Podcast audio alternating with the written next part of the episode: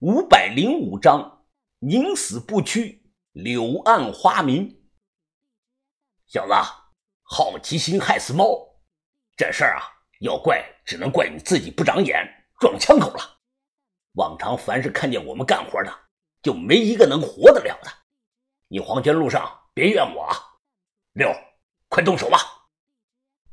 这个叫六的瘦子脸上表情不知道是疼的还是咋的，他拿着喷子瞄准我，食指扣在了扳机上。别别开枪！呵呵，怎么还想交代两句遗言啊？我喘着气大声的说道。我是北派的，我叫向云峰，外号神眼峰。你们在道上应该听过我的名号。神眼峰，领头这个老大想了想，他皱皱眉头。我听说过你，听说你前两年干过不少大活呀。你道上传言你会天星风水术。一听对方这个语气，感觉事情有转机，我立即就说道：“啊，没错。”我和你们内蒙的姚师爷很好，他侄女姚玉门我也认识，咱们是一家人啊！一家人，哈哈哈哈听到没有啊？他说咱们是一家人，哈哈哈你他妈是北派的，我们是游击队，怎么就跟你是一家人了？哼，要扯姓姚的关系，那你就更得死，因为我们几个兄弟和姚败家有不共戴天之仇。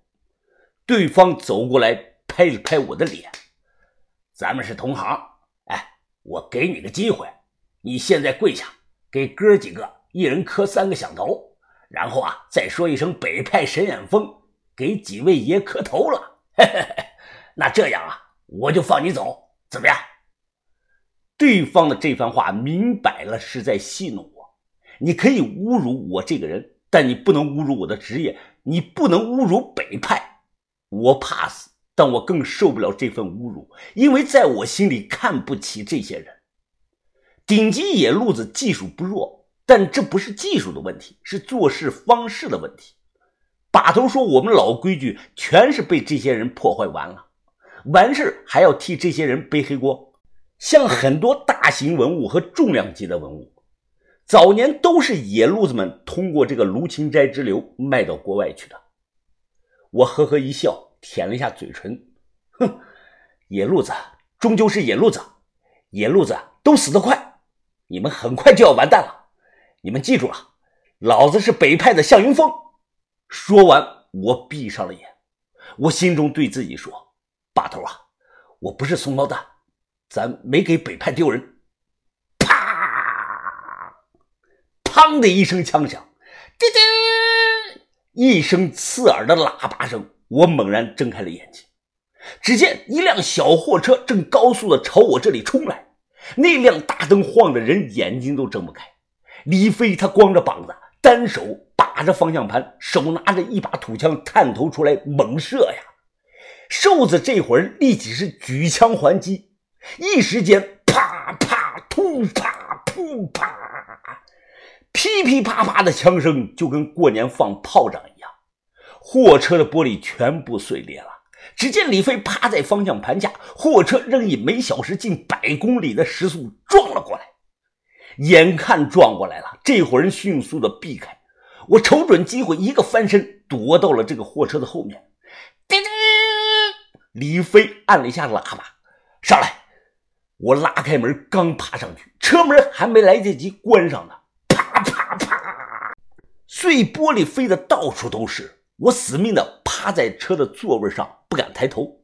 李飞也趴在方向盘下面，他看起来很冷静，并且口中是念叨着：“四、三、二。”突然，对方火力停了。这个时候，李飞迅速的从驾驶室里跳下去，他双手端着猎枪，啪啪啪连开了三枪，一枪一个人，眨眼的功夫，对方全趴倒在地上。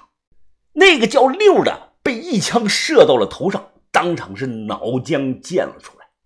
那个老大他压好了子弹，他和李飞几乎是同时瞄准了对方，砰的一声，这个老大扑通一声仰倒在了地上，扬起了漫天的尘土。从开门下车到四个人中枪倒地，整个过程最多是三十秒。李飞冷着脸走过去，见人趴在地上还在动，他拿枪近距离的抵住对方的后背，啪啪，又连续的开了两枪。飞哥，我喘着粗气啊，跑了过来，只看到一地的尸体和鲜血。李飞抹了把溅到额头上的血，兄弟啊，我要是晚来半分钟，你就没命了。我点点头，直觉是惊魂未定啊，后怕不已。飞哥，你怎么知道我在这里啊？李飞用脚踢了一下尸体，他淡淡的说道：“现在不是说这些的时候，要赶快处理现场，等下被路过的人看到了就麻烦了。”着急忙慌的把野路子四个人抬到了这个货车上。我注意到那个叫六的眼睛圆睁，他额头的右侧开了个大洞，血滴了一路啊！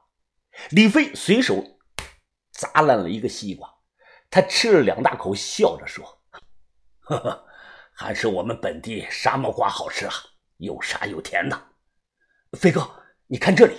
我用力的扯开了雨布的一角，这什么鬼东西啊？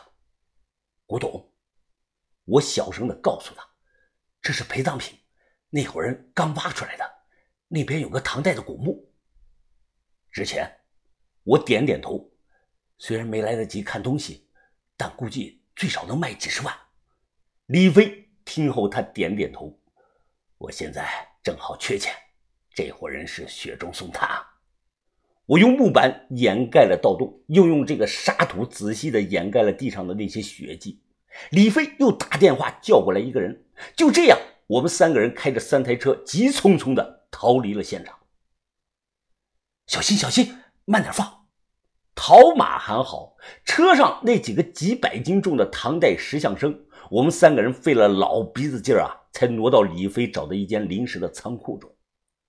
帮我们的小年轻是李飞以前的一名手下，他问李飞冷冻车上的人该怎么处理。李飞打了个哈欠，哇。今天太晚了，我困了。呃，你开我车去吧，到榆林去找龙飞他们，他们那里有安全的火葬场。这个小年轻当下接过车钥匙，说明白。李飞又转头冲我说道：“对了，这事儿啊，别跟我妹妹讲啊，我不想让她知道。”我明白，飞哥，那你们回吧，我就在这里对付一晚，顺便清点一下这些东西。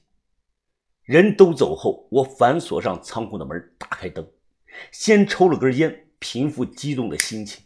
随后，我解开了那个大麻袋，里头装的陪葬品是乱七八糟的，品种很多，但比我预想中的差。值钱的东西不多，粗看之下有小件的玉器、铜盆、铜碗、断成两半的铁剑，还有烂了这个铁头盔。这些东西都证明了这个墓主生前可能是个带兵的官哎，这是什么东西？九节鞭？我没见过这些玩意儿，研究了一下，发现可能还真是九节鞭。唐代晚期的九节鞭，浑身长满了铜绿锈，但骨子很好。我随便的甩了两下，结果不小心啪的一下打在了这个石人的肚子上。